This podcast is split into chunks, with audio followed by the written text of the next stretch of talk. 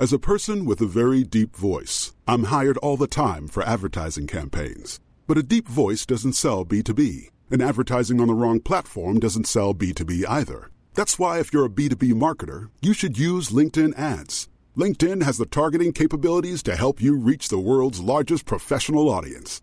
That's right, over 70 million decision makers all in one place. All the big wigs, then medium wigs, also small wigs who are on the path to becoming big wigs. Okay, that's enough about wigs. LinkedIn ads allows you to focus on getting your B2B message to the right people. So, does that mean you should use ads on LinkedIn instead of hiring me, the man with the deepest voice in the world? Yes. Yes, it does. Get started today and see why LinkedIn is the place to be to be. We'll even give you a $100 credit on your next campaign. Go to linkedin.com slash results to claim your credit. That's linkedin.com slash results. Terms and conditions apply.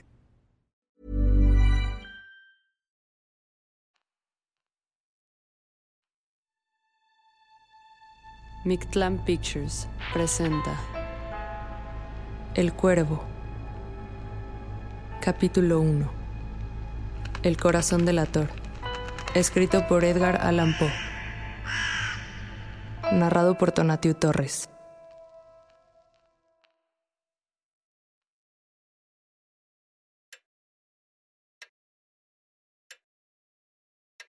Es verdad. Nervioso. Muy, pero muy terriblemente nervioso he estado y estoy. Pero ¿por qué debes decirme que estoy loco? La enfermedad ha afilado mis sentidos. No los ha destruido ni opacado. Sobre todo, se ha agudizado mi sentido del oído. Escucho todas las cosas en el cielo y en la tierra. Escucho muchas cosas en el infierno. ¿Cómo entonces puedo estar loco? Escucha y observa qué tan sano y qué tan calmadamente te cuento toda mi historia.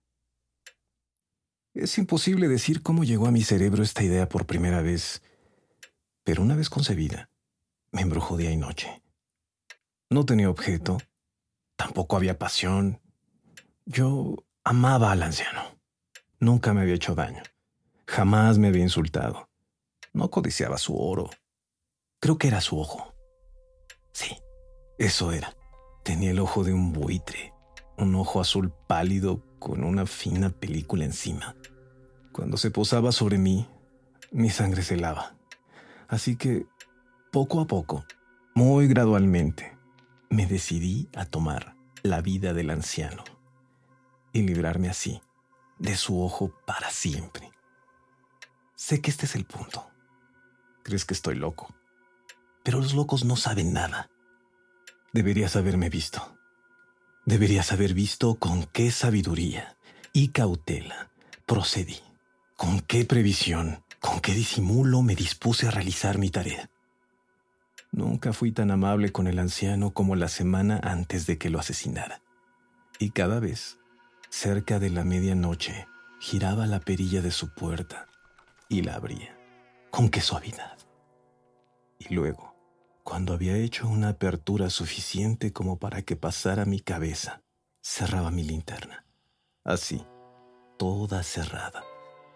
Tan cerrada que ninguna luz brillaría afuera. Luego metía la cabeza. Oh, te habrías reído de ver con qué astucia la metía. La movía lentamente, muy, pero muy lentamente, para no perturbar el sueño del anciano. Me tomaba cerca de una hora colocar toda la cabeza dentro de la apertura, lo suficiente para que pudiera observarlo yacer en su cama. ¡Ja! ¿Podría un loco haber sido tan sabio como para hacerlo así? Y luego, con la cabeza bien adentro de la habitación, corría la visera de la lámpara, cuidadosamente. Oh, con qué cuidado lo hacía, con qué cuidado pues los goznes chirriaban. La corría lo justo para que un único rayo delgado cayera sobre su ojo de buitre. E hice esto durante siete largas noches, cada vez justo a las doce. Pero encontraba siempre cerrado su ojo, por lo que me era imposible darme a la tarea. No era el anciano el que me contrariaba, sino su ojo malévolo. Y cada mañana, cuando clareaba el día, Iba osadamente hasta su recámara, y hablaba valientemente con él, llamándolo por su nombre en un afectuoso tono y preguntando sobre cómo había dormido. Así que ves, tendría que haber sido un anciano bastante sagaz para sospechar que cada noche, justo a las doce, lo observaba mientras dormía. En la octava noche fui todavía más cauteloso que de costumbre al abrir la puerta. El minutero de un reloj se movía más rápido que mi mano. Nunca antes de esa vez había sentido la extensión de mis propios poderes, de mi sagacidad. Apenas podía contener mis sentimientos de triunfo. Pensar que estaba ahí, abriendo la puerta, poquito a poco, y que él ni siquiera soñaba mis hazañas secretas o mis pensamientos. Me reí de la idea, y quizá me escuchó, pues se movía en su cama, como sobresaltado. Ahora pensarás que me arrepentí, pero no. Su cuarto estaba oscuro, del tono de la más espesa oscuridad. Las ventanas estaban cerradas y las persianas bajas por temor a los ladrones, por lo que sabía que no podía ver la apertura de la puerta y seguía empujándola, continua, continuamente. Había metido la cabeza y me disponía a correr la visera de la lámpara cuando mi pulgar resbaló sobre el metal y el anciano se incorporó en su cama como resorte gritando, ¿Quién está ahí? Me quedé quieto y no dije nada. Durante toda una hora no moví ni un músculo, ni lo escuché tampoco acostarse de nuevo. Estaba sentado en su cama escuchando, justo como yo lo había hecho, noche tras noche, escuchando hasta la muerte que observaba desde la pared. Luego, escuché un ligero quejido y lo entendí como uno de mortal terror. No era un quejido de dolor o de tristeza, oh no. Era el sofocado sonido que surgía desde el fondo del alma cuando está sobrecogida de asombro. Yo conocía bien ese sonido. Muchas veces, justo a la medianoche, mientras todo el mundo dormía, lo extraía de mi propio pecho, como si este fuera un pozo, profundizando con sus terribles ecos los terrores que me distraían. Dije que lo conocía bien. Sabía que el anciano lo estaba sintiendo y lo compadecía, aunque reía en mi corazón. Sabía que había yacido despierto desde que escuchó el primer y pequeño ruido, cuando se había sobresaltado en su cama. Sus temores habían estado creciendo desde entonces dentro de él. Había tratado de persuadirse de que sus temores eran infundados, pero no podía. Se había estado diciendo a sí mismo, no es nada, solo el viento en la chimenea, solo un ratón cruzando el piso, nada más que un grillo que solo ha cantado una vez. Sí, había estado tratando de consolarse a sí mismo con estas suposiciones, pero había encontrado que todo era en vano. Todo era en vano, porque la muerte, acercándosele, lo había acechado desde las negras sombras que envolvían a la víctima.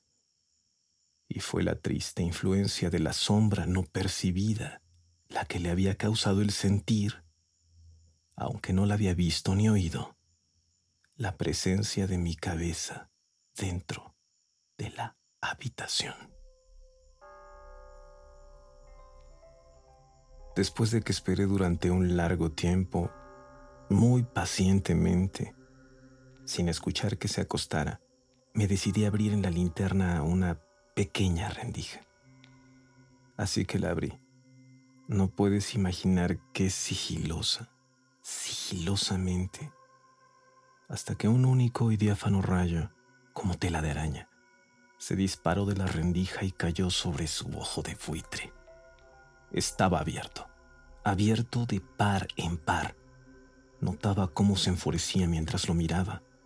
Lo vi con perfecta nitidez, todo de un opaco azul, con su horrendo velo que lo cubría y que lava la médula de mis huesos.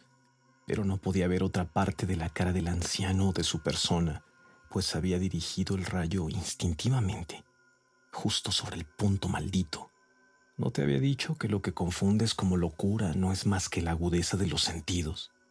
Entonces, digo, llegó a mis oídos el rápido, bajo y monótono sonido como el que hace un reloj envuelto en algodón. Conocía bien ese sonido. Era el latido del corazón del anciano. Esto incrementó mi furia como si el redoble del tambor estimulara el valor del soldado. Pero incluso entonces me controlé y permanecí inmóvil. Apenas respiraba. Sostenía también inmóvil la lámpara. Probé cuánto podía mantener el rayo sobre el ojo sin que se moviera. Entre tanto, el tamborileo infernal del corazón se incrementaba. Cada vez se volvía más rápido y más rápido, también más fuerte y más fuerte cada instante que pasaba. El terror del anciano debía de ser extremo. Se volvía más fuerte, digo, más fuerte en cada momento. ¿Me entiendes bien? Te he contado que soy nervioso. Así me encontraba.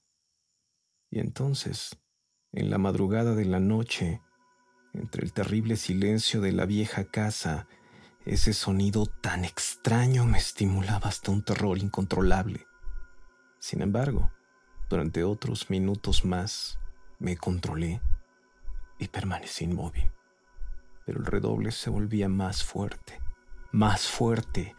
Pensé que su corazón estallaría y ahora una nueva ansiedad se apoderaba de mí, que el sonido fuera escuchado por un vecino. Había llegado la hora del anciano. Con un fuerte grito, solo una vez, en un instante lo arrastré hasta el piso y jalé la pesada cama encima de él.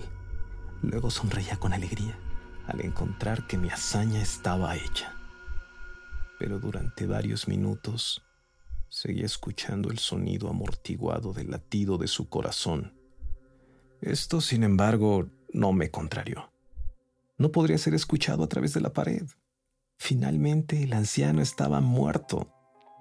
Removí la cama y examiné el cadáver. Sí, estaba frío, frío y muerto. Posé mi mano sobre su corazón y la sostuve durante muchos minutos. No había pulso. Estaba muerto. Su ojo no me molestaría más. Si todavía crees que estoy loco, no lo seguirás pensando cuando te describa las sabias precauciones que tomé para ocultar el cuerpo. La noche menguaba y yo trabajaba prisa, pero en silencio. Primero desmembré el cadáver. Le corté la cabeza y los brazos y las piernas. Después desalojé tres tablas del piso de la recámara y deposité todo entre los maderos. Luego volví a colocar las tablas tan inteligente, tan astutamente, que ningún ojo humano, ni siquiera el suyo, habría podido detectar que había algo malo. No había algo que tuviera que lavar, ninguna mancha de ningún tipo, ninguna marca de sangre en lo absoluto. Había sido demasiado cuidadoso para eso. Una tina la había atrapado toda.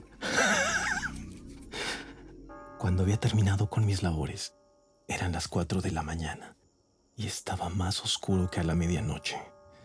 Mientras repicaba la campana para indicar la hora, alguien llamó a la puerta de la calle. Bajé a atenderla con un corazón despreocupado, pues que tenía que temer. Entraron tres hombres que se presentaron con perfecta amabilidad como oficiales de policía. Un vecino había escuchado un grito durante la noche. La sospecha de juego sucio se había suscitado. Se había enviado información a la oficina de la policía y ellos, los oficiales, habían sido encargados de buscar en las inmediaciones. Sonreí. Les di la bienvenida a los caballeros.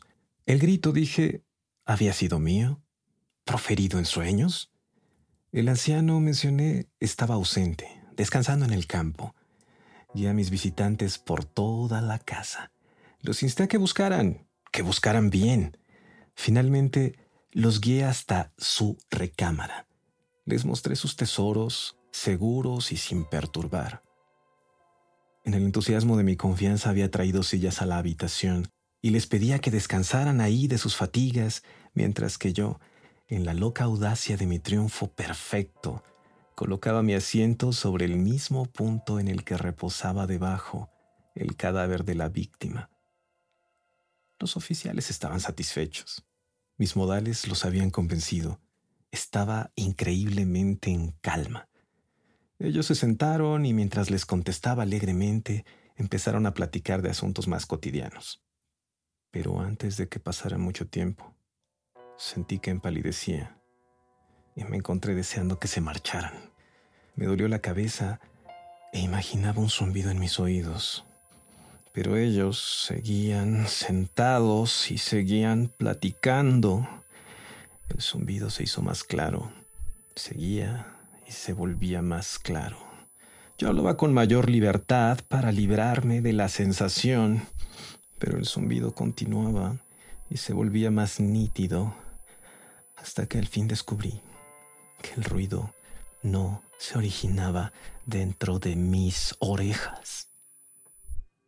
Sin duda empalidecí, pero hablé con mayor fluidez y con una voz ligeramente más alta, y sin embargo el ruido incrementaba su fuerza.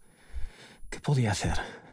Era un ruido monótono, bajo y rápido, parecido al que hace un reloj cuando está envuelto en algodón. Resollaba para recuperar el aliento, y sin embargo los oficiales no lo escuchaban. Hablé más deprisa, más vehemente, pero el ruido incrementaba su fuerza continuamente. Me levanté y comencé a discutir sobre trivialidades en un tono agudo y con violentas gesticulaciones, pero el ruido seguía incrementando su fuerza. ¿Por qué no se iban? Comencé a dar pasos de aquí para allá con amplias zancadas como si estuviera estimulado hasta la ira por las observaciones de estos hombres, pero el ruido incrementaba su fuerza. Por Dios, ¿qué podía hacer? Mi boca espumeaba, yo deliraba, lo juro, me columpiaba en la silla en la que había estado sentado y ésta rechinaba sobre las tablas, pero el ruido se alzaba y continuaba incrementándose, se volvía más fuerte, más más fuerte, más fuerte, y estos hombres platicaban plácidamente y sonreían. ¿Era posible que no lo escucharan? Dios Todopoderoso, no, no. Ellos escuchaban. Ellos sospechaban. Ellos sabían. Ellos estaban burlando de mi horror. Todo esto pensaba. Todo esto pienso. Pero cualquier cosa es mejor que esta agonía. Cualquier cosa es más tolerable que este escarnio. No podía soportar más esas sonrisas hipócritas. Sentí que debía gritar y morir. Y ahora, otra vez, escucha, más fuerte, más fuerte, más fuerte, más fuerte, más fuerte. Villanos, exclamé gritando. Detengan su charla. Admito la fechoría. Arranquen las tablas. Aquí, aquí es el latido de este horrendo corazón.